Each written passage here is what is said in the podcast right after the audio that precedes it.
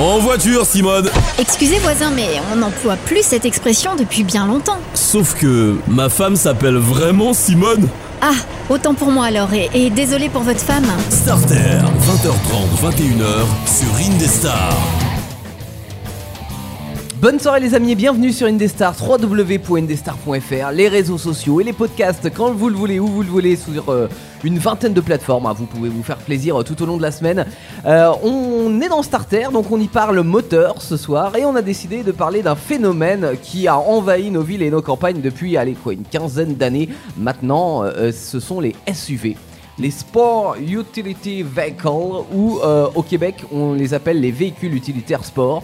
Ce qui est plus euh, français, ce qui veut toujours Ouais. rien dire, mais ce qui est Et je plus t'avais français. dit un truc en off tout à l'heure, ils appelaient ça les bâtardines, je crois. Ah, il me semble. c'est- oui, bah, aussi. Voilà. Voilà. C'est une- Euh, alors, la semaine dernière, souvenez-vous, euh, si vous étiez là, on a parlé euh, du phénomène espace dans les années 80, l'espace de Renault, précisément de, de Matra, euh, et l'essor des monospaces qui avait été un secteur. euh, un- oui, euh, très utilisé dans les années 80 et surtout les années 90, et puis qui s'est peu à peu euh, essoufflé hein, comme segment de véhicule euh, au profit justement des SUV.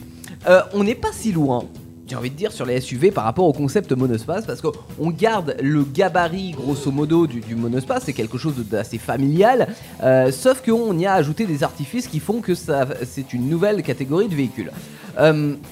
Alors, qu'est-ce qu'on peut dire déjà du SUV Comment le définir? Euh, Je dirais que c'est une berline rehaussée. Mhm. hein, parce qu'on a augmenté un petit peu la garde sol, euh, avec des morceaux de plastique qui peuvent éventuellement faire office de protection, mais surtout qui sont là pour euh, ajouter un certain look. Euh, certains sont dispo en 4 roues motrices, donc on les assimile à des 4x4, mais souvent on reste en 2 roues motrices avec des pneus route, donc à part monter des trottoirs si vous voulez, au-delà de ça on n'est pas plus capable de franchir des montagnes qu'avec une berline classique. On n'a pas de châssis échelle par exemple qu'on retrouve sur les, les 4x4 traditionnels, ni de différentiel à glissement limité, ni même de boîte courte. En fait, c'est un châssis classique avec euh, une caisse autoporteuse comme les autres voitures, ce qui lui garantit en fait une tenue de route d'une berline et non pas celle d'un 4x4. Alors, C'est pas tout à fait vrai, on va le voir, mais en tous les cas, euh, on tend vers ça.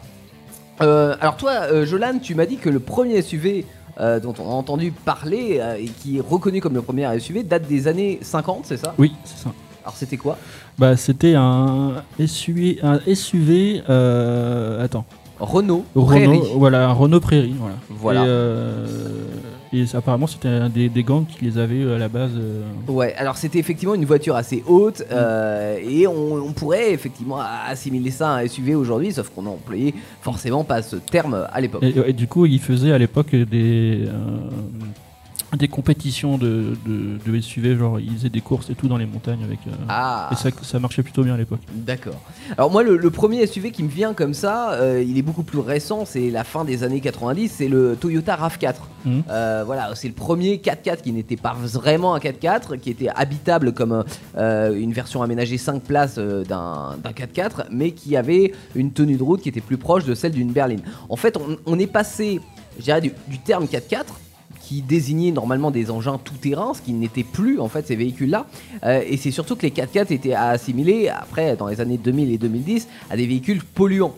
Ouais. Donc ça n'allait pas, ça collait pas à l'image de marque que voulaient les donner les constructeurs pour rendre ces, euh, ces véhicules désirables. Donc on est passé du terme 4x4 à un terme SUV qui est une nouvelle catégorie de, de véhicules et on a associé ça à une, une voiture plus désirable, on va dire. Ouais, mais euh, les termes de pollution, reste une question euh, Ah, un peu euh, Épineuse. sensible pour euh, les- Exactement, exactement. Alors, si on fait un constat aujourd'hui, on a 35% des, des voitures achetées qui sont des SUV et ça représente presque la moitié des voitures dans les villes. Et là, sans vouloir effectivement faire de jugement là-dessus, c'est pas forcément le genre de véhicule qui est plus adapté en ville parce que ce sont des grosses voitures.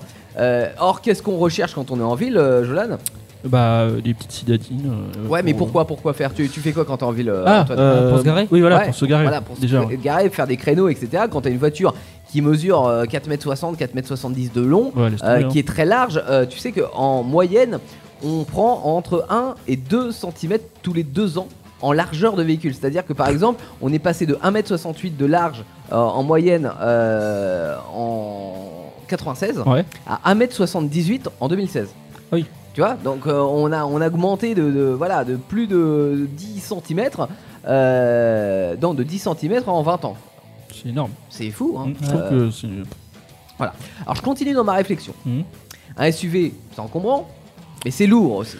Ouais. Voilà. Pour vous donner un ordre d'idée, là aussi, on est passé, euh, pour vous décrire un petit peu l'évolution hein, de, de l'automobile, on est passé d'un poids moyen par voiture de 900 kg Ouais, dans ça. les années 80 à 1 tonne 3 dans les années 2010. Or, est-ce que le poids, c'est pas aussi un ennemi de la consommation? Oui, bah pour l'essence surtout. Bah. Pour l'essence diesel, enfin, peu importe, hein, ou même la consommation enfin, ouais, tu consommes électrique. plus quand t'es plus lourd, tu consommes plus. Exactement, voilà. Et, Et, tu pollues plus.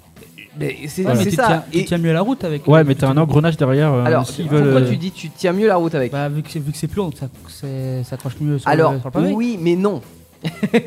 parce que euh, non, euh, parce qu'en fait, le, le- tu associes cette, euh, ce poids à la hauteur, euh, ce qu'on ce qu'on appelle le, le- le centre de gravité. En fait, dans un 4x4, enfin dans un SUV, pardon, euh, le centre de gravité est beaucoup plus haut que dans une berline. Donc, plus ton centre de gravité est haut, moins ça tire la route, en fait, naturellement. Voilà, parce que ça va se renverser dans les, les virages parce que ton centre de gravité est haut. Voilà, un camion se renverse beaucoup plus facilement qu'une euh, qu'un coupé, par exemple. C'est d'ailleurs Oui. pour ça qu'on a des voitures de sport qui sont très basses sur la route. C'est pour qu'elles elles ne se renversent pas dans les virages et elles accrochent au mieux euh, au bitume. Euh, donc en fait, l'idée c'est que on a un véhicule qui est haut, euh, qui euh, est lourd. Et pourtant, on voudrait réduire les consommations pour euh, notamment euh, bah, que les, les émissions de CO2 se réduisent, etc., pour coller aux attentes euh, climatiques. Donc, en fait, on, on- on peut se dire, ouais, ok, mais on a fait des progrès, par exemple, mécaniquement ces dernières années. C'est vrai, sauf que, en fait, je trouve que les, les efforts d'optimisation qui ont été faits, ils sont un petit peu brisés par justement cette mode du SUV, parce qu'on se dit, oui, on a fait progrès, imaginons qu'on a augmenté le rendement à 150%. Mais si on est entravé par 25% parce que le SUV est à une mauvaise pénétration dans l'air, parce que c'est euh, voilà, parce que c'est haut, parce que c'est assez carré, etc. euh, on n'optimise pas du tout en fait le potentiel qu'on qu'on a développé. Je continue sur ma réflexion. Donc on a parlé de la garde de sol rehaussée. euh, on a parlé de- du centre de gravité, donc ça c'est pareil Antoine, tu pourrais me dire oui mais ok le centre de gravité est haut, euh, mais cela dit maintenant on a des aides électroniques comme le SP, comme la Ouais. PS, comme le, le- le contrôle de trajectoire, etc. qui pallient à ça, c'est vrai, c'est pour ça que maintenant un SUV, euh, on peut pas dire que ça tire pas la route, autant euh, un 4x4 dans les années 80-90 c'était pas étudié pour aller sur la route, alors ça pouvait l'être hein, bien sûr, mais cela dit c'était pas fait pour tenir la route. Euh, Aujourd'hui, un SUV tient la route quasiment aussi bien qu'une berline parce que c'est- il d'ailleurs- est euh, truffé d'aides électroniques. Ouais. En parlant de tenue de route, pardon, je te coupe dans ta réflexion. Mm. Euh, ça me refait penser à ce qu'on avait vu au salon de l'auto à Tours. Je sais Ouais. pas si tu te rappelles. Ils montaient sur des bosses. Oui. Et euh, genre, c'est impressionnant parce qu'ils étaient genre en, des fois en. mais Ils faisaient du deux roues sur En la bosse. et, euh, ouais. et ils se renversaient pas. Non, mais là, attends, alors là, tu parles peut-être un plus des contexte. 4x4 Ouais, et, non pas des SUV parce que C'était du franchissement. euh, non, c'était du franchissement. Ouais, euh, C'était des 4 roues motrices avec euh, boîte différentielle, etc. Euh, mais en tous les cas, ouais, ça se renverse pas parce qu'il y a tout un tas Mm. électroniques et puis une stabilité naturelle aussi qui fait que ça se renverse pas. Mais Là, où je veux en venir, c'est qu'en fait, on a un véhicule qui est lourd, qui est haut, euh, qui, euh, qui consomme beaucoup. C'est anti-mécanique. Mm. Alors même si on fait des progrès dans tous les domaines, ça reste anti-mécanique. Et si on lui enlevait toutes ces aides électroniques, en fait, on arriverait à un véhicule qui est anti-efficient. C'est-à-dire que il, a une mauvaise pénétration dans l'air. On aurait un, un vieux moteur, bah, il consommerait beaucoup plus qu'une berline euh, à moteur équivalent. Euh, et d'ailleurs, il consomme plus qu'une berline à, à moteur équivalent hein, au- encore aujourd'hui, parce qu'on on reste sur des rapports de moteurs modernes ou à moderne ou ancien à ancien. hein. Et euh, surtout, ça tiendrait pas la route si on n'avait pas tout ça. Ouais. Pour lui trouver des points positifs quand même au SUV, il faut en trouver. Euh, déjà, c'est bon, la, la plupart des SUV sont assez grands, c'est Mm. assez carré, donc Ouais, c'est assez familial comme véhicule. Il y a beaucoup d'espace dans le coffre aussi. hein. Il y a beaucoup d'espace dans le coffre, à, à une bonne hauteur aussi de chargement de- Ouais. dans le coffre. Et moi, je pense surtout ce qui plaît. Alors, il y a deux choses moi, qui, qui, qui plaît. C'est euh, déjà pour monter et descendre du véhicule. Il y a un marchepied. Alors, il y a un non, mais non, non, Non, non, là non. aussi, t'es dans les 4x4. Ouais, là, non, mais même dans les SUV, il y a Ouais, des. non, f- en principe, les SUV sont justement à bonne hauteur. Ouais. On va dire, tu vois, t'as pas besoin de te baisser et de, de remonter. Euh, c'est vraiment à bonne hauteur. Et, et je pense notamment aux personnes âgées Mm. euh, qui ont plus de facilité à monter ou à descendre d'un SUV qu'une berline traditionnelle. Cela dit, on avait le monospace qui, qui comblait aussi cette euh, lacune qu'on peut avoir dans une, une berline plus basse. Euh, L'autre impression qui est.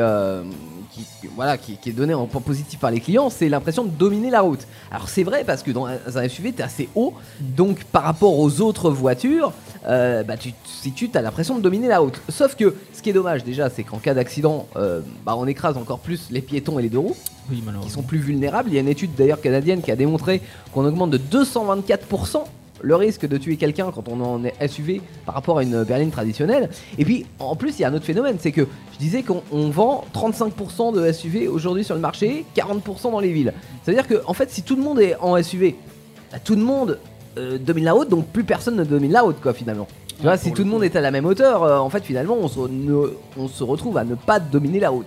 Euh, donc voilà, en- pour faire un résumé de tout ça, je sais pas ce que vous allez me dire, ce que vous en pensez, les garçons, au final, mais c'est euh, bénéfique pour les constructeurs parce que ça leur fait des marges qui sont supérieures aux berlines. Euh, c'est euh, un objet aussi de prestance, on va dire, pour les consommateurs parce que voilà, j'ai un gros véhicule, j'ai un SUV, ça a toujours été le cas. hein. Alors, Ouais, à c'est un peu l'époque, c'était une, des grosses berlines, mais maintenant, c'est des catégorisée de, de branleurs, je dirais un peu. Je trouve. non, mais on peut, on peut plus dire ça parce que quand tu, tu vois que tu as 40% des, des véhicules qui sont, euh, qui sont vendus qui sont des SUV, tu peux pas dire que ça soit. Il y a que des branleurs. Oui, c'est vrai. mais- tu vois, mais voilà, moi, ce que, la, la question que je me pose, c'est est-ce que c'est une mode ou est-ce que c'est un phénomène ancré et est-ce que ça a un avenir? Parce que, en fait, là, on a parlé de tout ça, mais. euh, on, on se rend compte aujourd'hui que les normes anti-pollution, elles sont de plus en plus restrictives pour les constructeurs. Chaque année, on baisse les émissions de CO2, etc. Et les- tous les constructeurs sont obligés de, de s'y maintenir. Et en fait, à un moment donné, peut-être que ça va poser problème parce que euh, on a dit que ce genre de véhicule, malgré toutes les évolutions technologiques qu'ils peuvent apporter, il y a quand même un problème. Euh, je dirais de, de- de- d'efficience et euh, ça sera toujours moins efficient qu'une berline qui sera aérodynamique et plus basse. Donc peut-être qu'à un moment donné, en fait, les constructeurs qui là ils voient une manne parce qu'ils se disent ouais chouette les consommateurs ils achètent nos SUV donc on va faire des SUV parce que tout le monde s'y met de toute façon. Euh, même les constructeurs sportifs, hein, il y a Alpine qui veut sortir un SUV, Porsche l'a fait avec le Cayenne il y a déjà une dizaine d'années. Oh, regarde, Enfin, c'est Lamborghini c'est qui a sorti. Lamborghini, le exactement. Russe, c'est un- Voilà, tout le monde vraiment s'y met. à- Mais peut-être qu'au bout d'un moment, ils vont se dire ouais, ok, d'accord, on s'y est mis, on, on a, on a exploité la manne euh, financière qu'il pouvait y avoir derrière. Mais cela dit, là, on va être bloqué parce que les normes anti-pollution sont de plus en plus strictes. Et finalement, avec ce genre de véhicule, on augmente euh, les, le- les émissions de CO2 et qu'on ne peut pas réduire parce que le véhicule n'est pas efficient, quoi. Voilà, enfin moi c'est euh, le, le- le- le frein que j'y vois euh, purement euh, écologique hein, pour le coup. Euh, après, j'avoue, personnellement, je suis pas fan de ces véhicules-là parce que Moi, je n'y vois pas d'intérêt en fait. Moi, Clairement, je, vais, je vais te dire ce que, ce que je pense. hein. Euh, je reviens sur ce que tu disais tout à l'heure. Je pense que c'est un effet de mode, que ça va s'estomper dans, dans. Ça aura pas d'avenir en fait, comme tu dis, parce qu'on a tellement de restrictions sur la pollution Mm. qu'au bout d'un moment, ils vont, ils vont se dire, bah, ils vont, ils vont avoir fait le tour du truc et ils vont se dire, bah merde, on peut plus vendre de, de SUV. Puis euh, qu'est-ce qu'on fait Du coup, je pense que ça va euh, s'estomper. euh, alors si on prend les, les- les vêtements hein, et puis l'automobile, va dans le même sens, c'est-à-dire Mm. qu'effectivement on a vu le- l'essor des monospaces et puis le déclin. Euh, Aujourd'hui les SUV euh, qui sont sur le- le- le- la, la première marche du podium, peut-être qu'effectivement les, les SUV demain vont s'effondrer et vont laisser place à une nouvelle catégorie de contre, il y a un véhicules. truc qu'il y a sur les SUV, Hmm. c'est qu'ils vont aussi bien sur la route que sur la terre. Ou non, Ah si, si. ouais, Non, parce que- tu peux bien les prendre avec un Oui, mais en fait, moi, ils ont une garde de sol surélevée. Là, je suis Ouais. d'accord avec toi. Euh, donc, clairement, dans les chemins, euh, pour passer quand tu as des, des, on va dire une- des modes de terre, ça, ça passe mieux. Ouais, ou des pools, ce genre Des de truc. Deadpool, voilà. Mais en fait, la plupart des SUV sont des deux roues motrices, ont des pneus route. Ouais, c'est pas des quatre Euh, motrices. hein. donc non, Non. donc en t'en as fait, quelques-uns. euh, t'en as quelques-uns, mais ça représente le largement copain pas la majorité. Le copain Amélie, a un. oui, d'accord. Mais, Mais- mais- la, la, la majorité du temps, on est sur du deux roues motrices, on est sur de la berline traditionnelle. Donc effectivement, ils vont pas être plus performants dans, dans la- l'escalade euh, que n'importe euh, voiture en fait finalement, et même peut-être moins performants sur certains terrains. Je parle par exemple de la neige vu qu'ils sont plus lourds, euh, ou, bien euh, même dans voilà dans, certaines facilités que peuvent avoir des voitures très légères. Je prends l'exemple de la Fiat Panda à l'époque ou des, des, des AX, des, des deux chevaux, etc qui euh, montaient très bien parce qu'elles étaient très légères. Là, aujourd'hui, un SUV, ça pèse une tonne 5, donc forcément, ça va avoir facilement tendance à s'embourber. Vous nous dites ce que vous en pensez euh, dans les commentaires euh, Facebook parce que on n'est pas forcément très objectif. C'est vrai que j'ai un peu de mal avec ce genre de, de véhicule. D'ailleurs, Ouais, pour ça, je me suis dit, allez, ce soir, un peu de Google, en ce 11 novembre, on parle de SUV. Mais euh, vous pouvez avoir un avis très positif là-dessus du- et vous pouvez nous dire pourquoi. Oui. De SUV. Oui. Monsieur, enfin, Monsieur Macron, le pré- notre président, qui a remonté les Champs-Élysées avec un SUV. Oui. Un, un Peugeot, euh, je, je- je sais plus quel. euh, 3008, 5008. Sans doute, ouais. ouais. Voilà. Je pense que c'est juste, un- tu vois, euh, c'est juste un effet de mode, je pense. 20h30, 21h, Attachez vos ceintures. Contact Starter. Merci d'avoir choisi Indestar et Starter. Même en ce 11 novembre, nous sommes là pour parler moteur et pour parler des brèves. Starter, les brèves. Starter, les brèves. Ah, vous le connaissez ça? Ce générique? Ouais, quand même. Forcément, forcément, si comme moi vous êtes né ou vous avez grandi dans les années 80, vous êtes forcément fan même de K2000, et bien en ce moment, on a la possibilité de faire comme Michael Knight et d'acheter Kit, la voiture qui parle. C'est la maison des... de vente de Silverstone Action qui va proposer aux enchères l'un des 5 exemplaires restants de K2000. C'est un Euh, et la chose qui est plutôt intéressante, c'est que en fait ils estiment son prix entre 17 000 et 23 500 euros. Bon, ça, c'est pas Bah, cher ça, franchement, hein. c'est plutôt raisonnable, hein, je Ouais. trouve, pour euh, ce mythe automobile hein, quand 23 même. ouais, faut les sortir quand même. hein. Bah, faut Ouais, les sortir. attends, Mais mais attends, t'as kit quand même là-haut. Ouais, t'as la voiture surtout. En tous les cas, t'as une Pontiac Transam avec tous les accessoires de kit, sauf peut-être la parole, mais bon, en même temps, maintenant on a Google, hein, ça fait très bien l'affaire. pour ceux qui euh, se foutraient de la série, mais qui l'achèteraient pour son moteur, sachez que c'est un bon gros V8 de 5 litres 7 Ah ouais. avec boîte auto, une vraie voiture à l'américaine bien gourmande auto en carburant et, bruyante à l'accélération au saut. Ah, Ouais. j'aime- pas les boîtes auto. Bah non, mais euh, en même temps c'est américain. Ça gâche tout le charme, la boîte auto sur, euh, sur un moteur comme ça. Oui, mais tu sais, en Amérique, ils utilisent beaucoup les boîtes auto. Mm. Je coupe ma musique de K2000 pour remettre une musique plus traditionnelle, puisque nous allons passer à un autre sujet, celui de Jolan.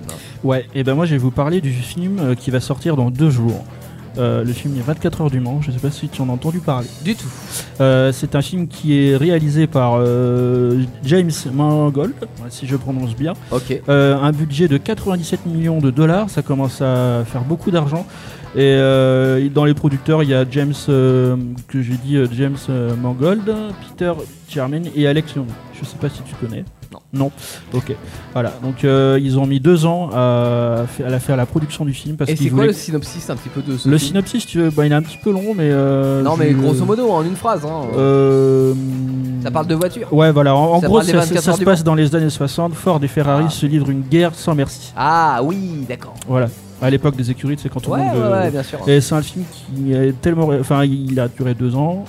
Et du coup, il voulait que ce soit le plus réaliste possible. Et euh, je pense que je vais aller le voir.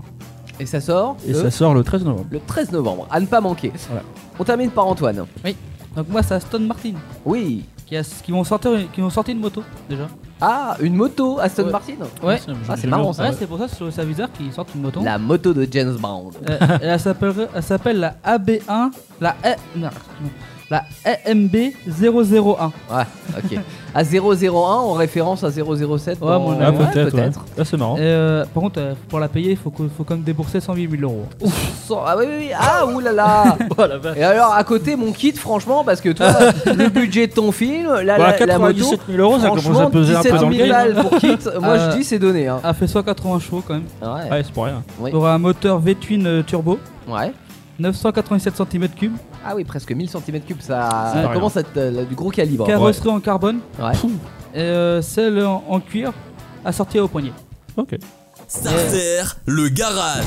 Et justement, on a commencé et on a fini par euh, parler de moto et on terminera par parler de moto Ouais. avec une Harley Davidson. La Fat Boy. la Fat Boy, qui est sortie en 90 et qui, euh, dont la production s'est arrêtée en 2017. Elle a été conçue par Monsieur Davidson, hein, s'il vous plaît. Et le nom Fat Boy, qui veut dire gros garçon hein, en américain, proviendrait de l'aspect massif de la moto. Ah, elle est magnifique, Un, un lien avec l'ancien modèle. Et tu sais comment il s'appelait l'ancien modèle? C'est euh. C'était la Fat Bob.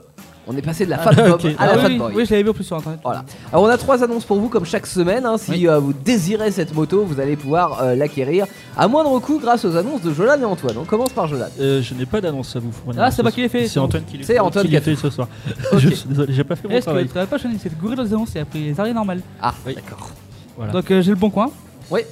Donc une Harley Davidson Fat Boy euh, spéciale 1690. Donc Mhm. c'est 1190 cm3. Elle a 7724 km. Elle est de 2015. À 16 900 euros. Entretenue en concession. Et euh, elle est à Varnoux-sur-Brenne. Dans le 37. à côté. Ah, c'est à Oh, côté de chez nous, ouais, hein, loin. région Centre-Val de Loire. Mm. Une autre. J'ai Softail. Oui. Euh, Harley Davidson Fat Boy de 2009. Comment ça date 1800 cm3. Mhm. Donc ça va faire plus gros là. Mm.